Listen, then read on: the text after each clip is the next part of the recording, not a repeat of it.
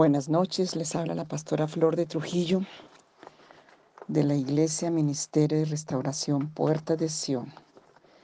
En este tema hoy quiero hacer como un paréntesis para leerles este testimonio, aunque hemos trabajado tanto el tema de la amargura, pero yo sé que el Señor nos está metiendo el hacha a la raíz profunda.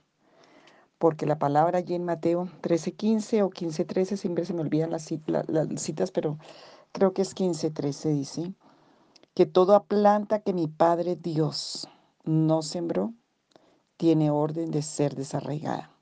Y si miras el contexto en que Jesús está hablando, es un contexto religioso, es un contexto de espíritu religioso, de relaciones, de, de muchas cosas. Y hoy el Señor quiere que saquemos una de las raíces porque yo creo que es la base donde el enemigo mete tantas, tantas mentiras. Em, en el tema del perdón, voy a leer ese testimonio. Dice así, soy la menor de cuatro hermanos en mi familia. Mi niñez y juventud fueron difíciles porque vivía en una familia disfuncional. Mi madre, una buena mujer y sumamente trabajadora, no era cristiana, así que sin conocimiento de la palabra de Dios, ella hacía lo mejor que podía. Mi padre toda su vida enfermó, enfermo de un asma severa, con crisis frecuentes que lo dejaban al borde de la muerte. Y hago un paréntesis psicológicamente, los estudios y las investigaciones, hay una correlación muy directa entre mm, traumas emocionales, afectivos, eh, de la persona con el asma. Entonces hay cosas que son más del alma que del cuerpo. Dice que tenía unas crisis de asma al borde de la muerte. Tenía un carácter muy difícil, histérico, maldiciente, nervioso, lleno, lleno de amargura y frustraciones debido a su enfermedad. En ese ambiente crecimos mis hermanos y yo. Desde, luego que con el tiempo comienzan a aparecer en nosotros las secuelas de los maltratos de mi padre en forma de trastornos en nuestra personalidad. Cada uno de nosotros procesó de manera diferente el abuso y el dolor de la crianza. Cuando yo tenía unos 17 años, mi madre cayó en un estrés tan severo que necesitó ayuda psiquiátrica por muchos años. Hace muy poco tiempo descubrí que la droga que le administraban era para esquizofrénicos. Mi madre, gracias a Dios, aún vive y es una gran guerrera sierva de Dios. Mi padre murió joven. Y mi conclusión es que viviendo demasiado enojado, amargado, demasiada adrenalina, cortisol corría todo el tiempo por sus sistemas y todo el tiempo maldiciendo, tenía explosiones de furia, violencia, andaba en pleitos con la parentela y además para el colmo de males amaba mucho el dinero. Esto lo llevó a un colapso, él mismo se mató con su carácter. Más adelante, cuando yo había recibido a Cristo, en mi corazón tuve que enfrentar la condición de mi alma por tanto rechazo que había recibido de mi padre, porque él quiso abortarme y llevó a mi madre a una clínica de abortos. Entendí de acuerdo a la palabra de Dios que si literalmente no honraba a mis padres, la vida iba a ser corta y miserable para mí. Y obviamente no iba a tener la bendición de Dios. Deuteronomio 5, 16. Lo voy a, en un espacio lo busco y lo voy a leer porque hay citas que están en el contexto y que las quiero leer. Deuteronomio 5, 16, que nos dice aquí, porque está muy importante este tema, si quieres salir de la amargura. Deuteronomio 5, 16, dice así, honra a tu padre y a tu madre como Jehová tu Dios te ha mandado, para que seas prolongados tus días y para que te vaya bien sobre la tierra que Jehová tu Dios te da. Por eso entendí que debía perdonar a mis padres, tanto a mi papá y a mi mamá. A mi papá por ser un abusador, a mi mamá porque al tolerar tanto abuso nos llevó a todos nosotros casi a enloquecer. Este es un ejemplo muy gráfico de lo que es una familia disfuncional.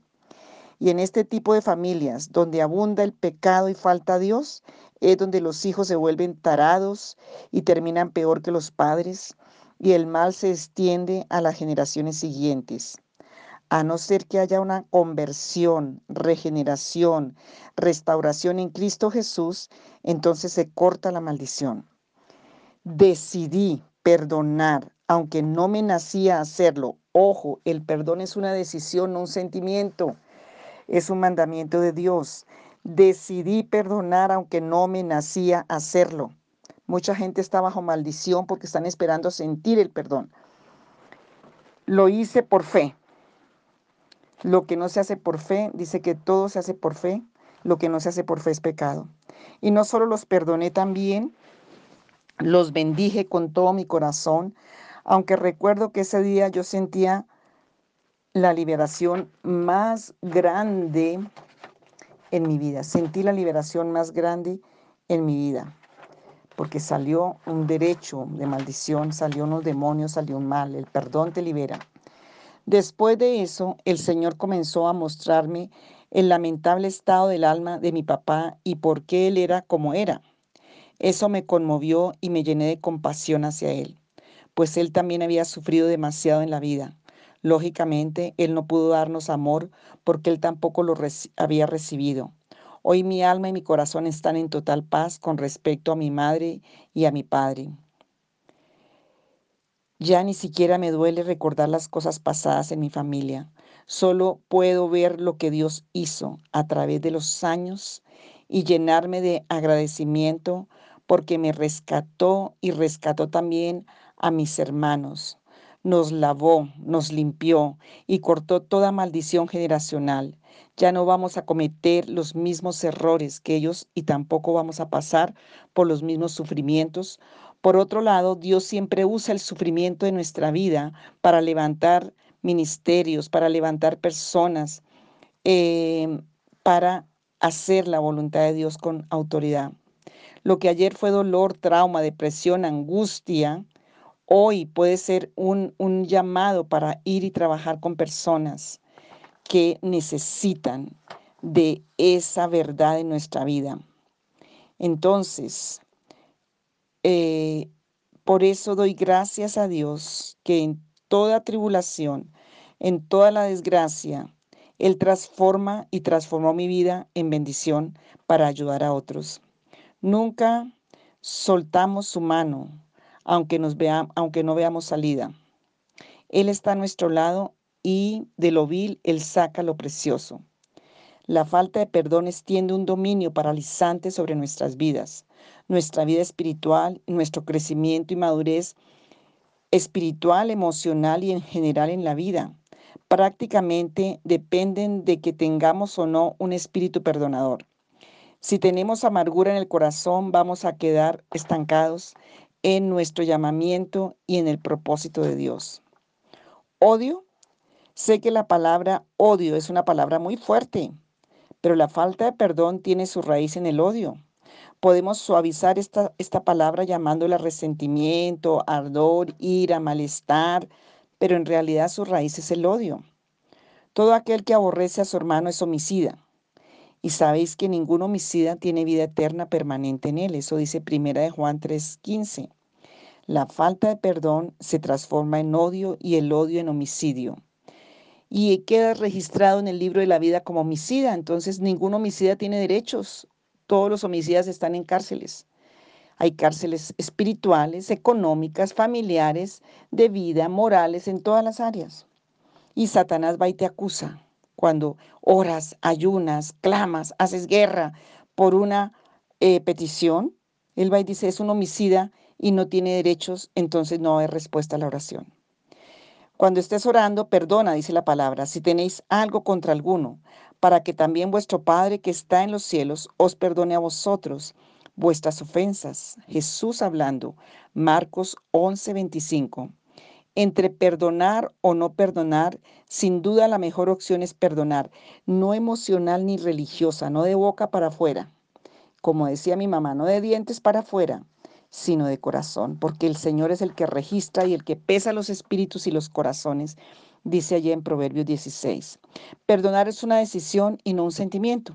Después de decidir perdonar y soltar la furia, la rabia y el resentimiento, entonces Dios obra una paz tan sobrenatural y permite que sintamos que hemos perdonado y eso trae gozo. Pero si decidimos no perdonar, viviremos en la oscuridad. Nuestros pensamientos no tendrán claridad. Andaremos en confusión, debilitados, atormentados, torturados. Comenzamos a cometer errores una tras otra. Un alma llena de enojo y amargura jamás tendrá pensamientos claros. La falta de perdón es oscuridad. Eso dice Primera de Juan 2 del 9 al 11. Por otro lado, los demás a nuestro alrededor intuyen, disciernen que algo está mal en nosotros y eso afecta el medio donde nos movemos y a las personas que nos rodean. Debemos comenzar primero en la familia. Es demasiado fácil tener falta de perdón dentro de la familia, pues son los que más tiempo están juntos, más se conocen y más se pueden lastimar profundamente unos a otros. Si no resolvemos perdonar dentro de la familia, eso traerá devastación a nuestra vida.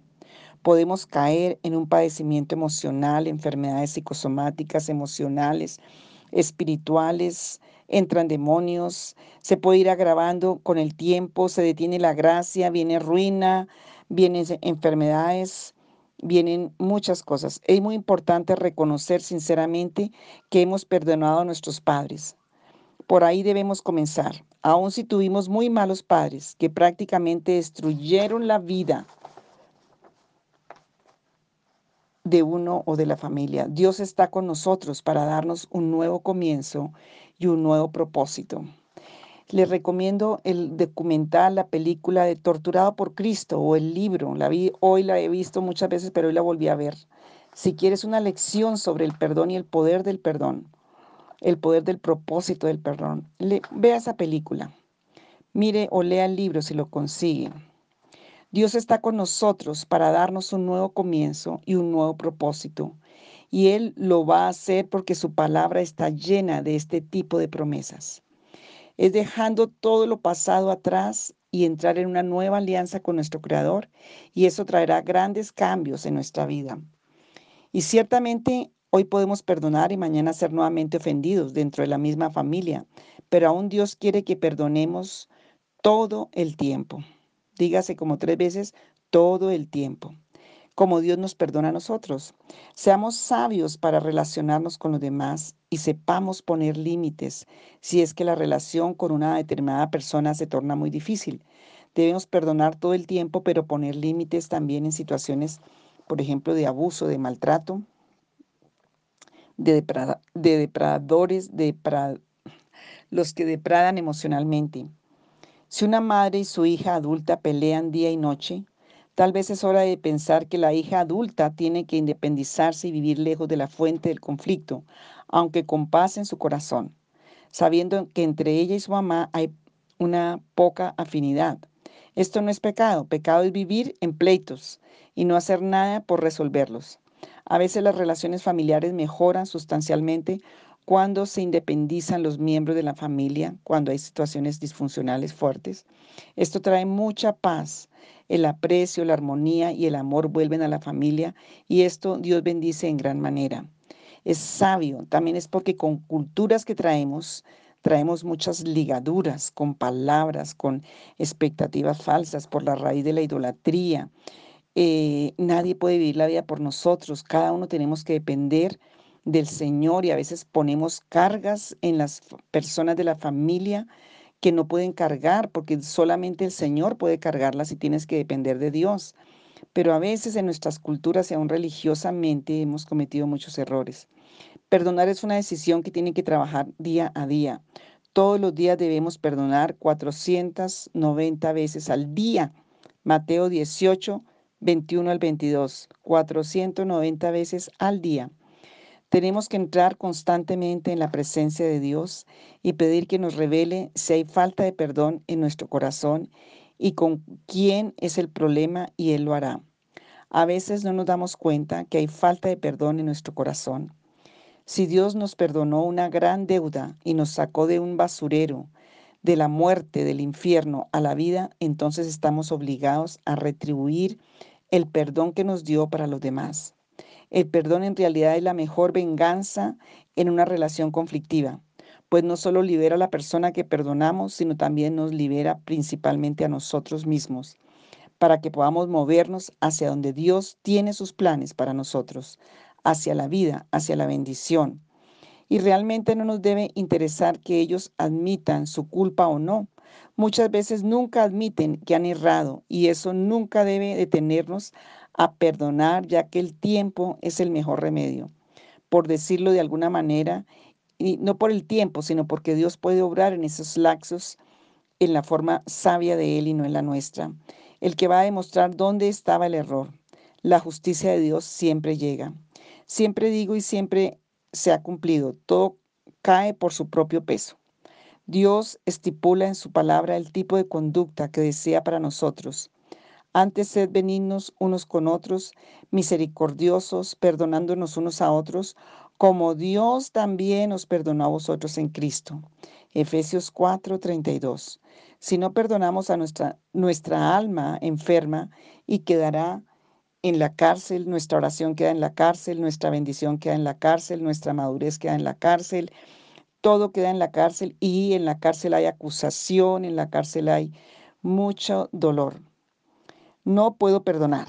Tal vez lo que te ha hecho, lo que te han hecho fue terrible, devastador, horrendo. No creo que haya un ser viviente que no haya sufrido en este mundo, porque no vivimos en un paraíso. A veces sentimos que el daño que nos hicieron es demasiado grande, hasta que sabemos el caso de otra persona que les tocó muchísimo más difícil que nosotros. Pero la palabra no nos da opciones, solo ordena que perdonemos y tiene que ser nuestra confianza completa en Dios que Él está llevando nuestra vida. Tenemos que aprender a, refugiarnos completamente en Él. Toda la vida habrán problemas, luchas, desilusiones, pesares. Esto es inevitable porque andamos no en el paraíso, andamos en el mundo que tiene todo eso. Y no podemos morir de amargura las veces que alguien nos ofende, la cordura del hombre detiene su, furor, dice la Biblia, y su honra es pasar por alto la ofensa. Proverbios 19:11. Si no aprendemos a perdonar rápido, se forma, se forma en nuestro corazón capas sobre capas de resentimiento. Y eso se va endureciendo el corazón, hasta formarse una raíz tan gruesa de amargura que será literalmente imposible deshacernos de ella. Por eso Dios nos puso en la oración para tomar la fuerza, paz y avanzar y la ayuda del Espíritu Santo para poder hacerlo. Para que eh, el Señor traiga consuelo y sanidad. Aunque no veamos la salida y la palabra como lumbrera que nos indica cuál debe ser nuestra conducta y lo que debemos hacer cuando tenemos conflictos, con cada victoria sabremos eh, aunque no veamos la salida, y sí la palabra nos va a la lumbrera. Eso dice el Salmo 119, 105. Con cada victoria sabremos y conoceremos más a nuestro Dios y tendremos la certeza de que podemos descansar en Él, que el Espíritu Santo es paracleto, compañero, y que es también quien liberas y quien nos ayuda. Si tenemos una relación de intimidad con Dios, jamás nos sentiremos solos, aunque físicamente estemos solos. Perdonar es una decisión, lo sintamos o no. Y cuando uno toma la decisión de perdonar, Dios bendice esa decisión y derrama sobrenaturalmente el perdón, el sosiego y la tranquilidad en nuestro corazón. Pero lo más importante de este perdón es que le quita el derecho a Satanás de usar esas personas en nuestra vida para destruirnos. Le quita el derecho a Satanás de traer más mal y más demonios del infierno para destruir.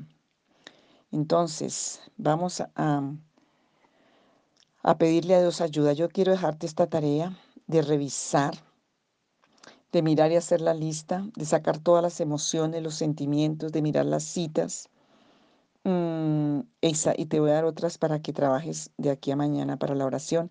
Isaías 43, 18 al 19 dice así, olviden las cosas pasadas, ya no vivan en el pasado, voy a hacer algo nuevo, ya está sucediendo, ¿no se dan cuenta?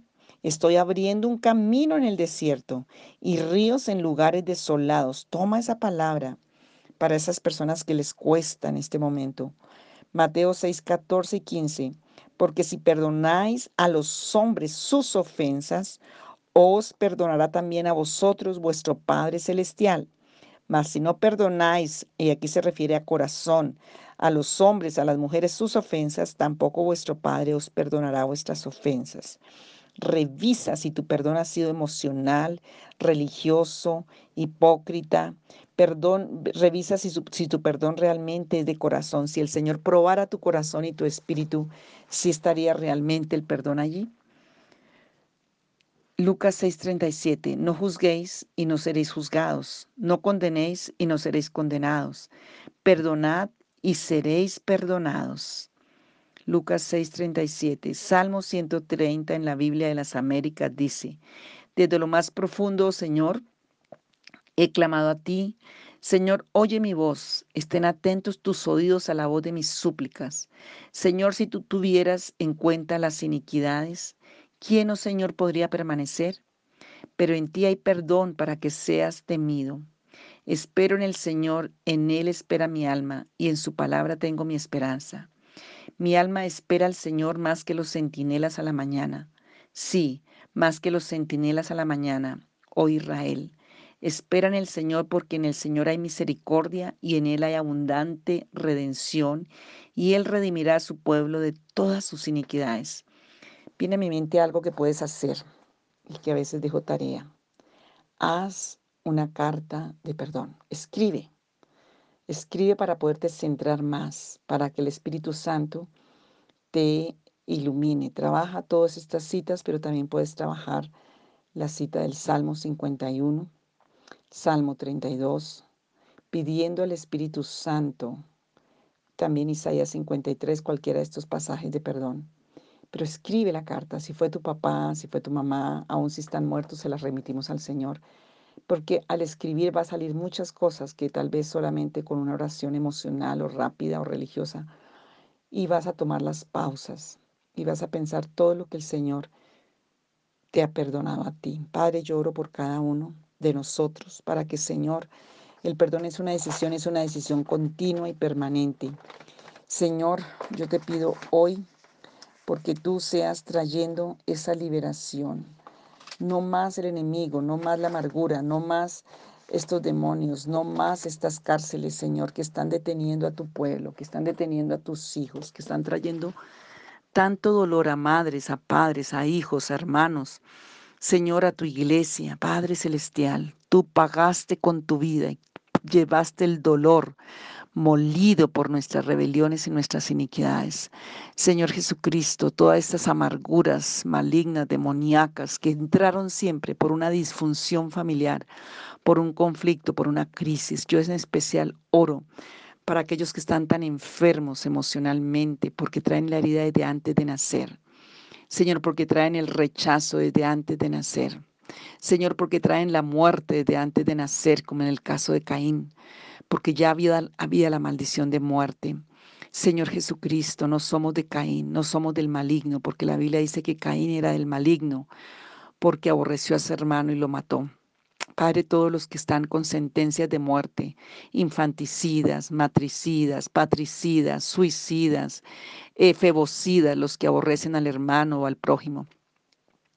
Si espiritualmente tienen esas sentencias y no se han dado ni cuenta, por eso la oración no tiene respuesta. Yo pido que en estos días, en esta semana, en este tiempo, esta noche, el día de mañana, cuando oigan este audio, Señor, tú les reveles por el amor de tu Espíritu Santo, por el perdón, Señor, con que tú nos perdonaste en la cruz, en el nombre de Jesús. Otra idea puede ser que pintes una cruz muy grande y pongas ahí a todas esas personas que te hirieron, que te dañaron tus padres, porque el Señor cargó con eso y aún tu propio nombre puesto ahí, porque la sangre de Jesús tiene poder para deshacer todo mal. Después la puedes pintar de rojo como símbolo de la sangre del cordero.